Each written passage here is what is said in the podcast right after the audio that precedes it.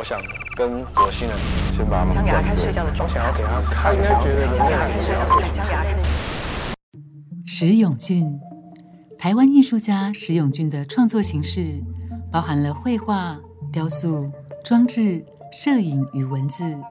他创作的主轴围绕着日常中的私人经验以及人类行为。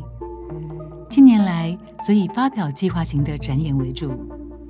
本次提出的家庭剧院，让居家场景成为了神秘的风景，似乎营造出了一个梦境般的现实景象。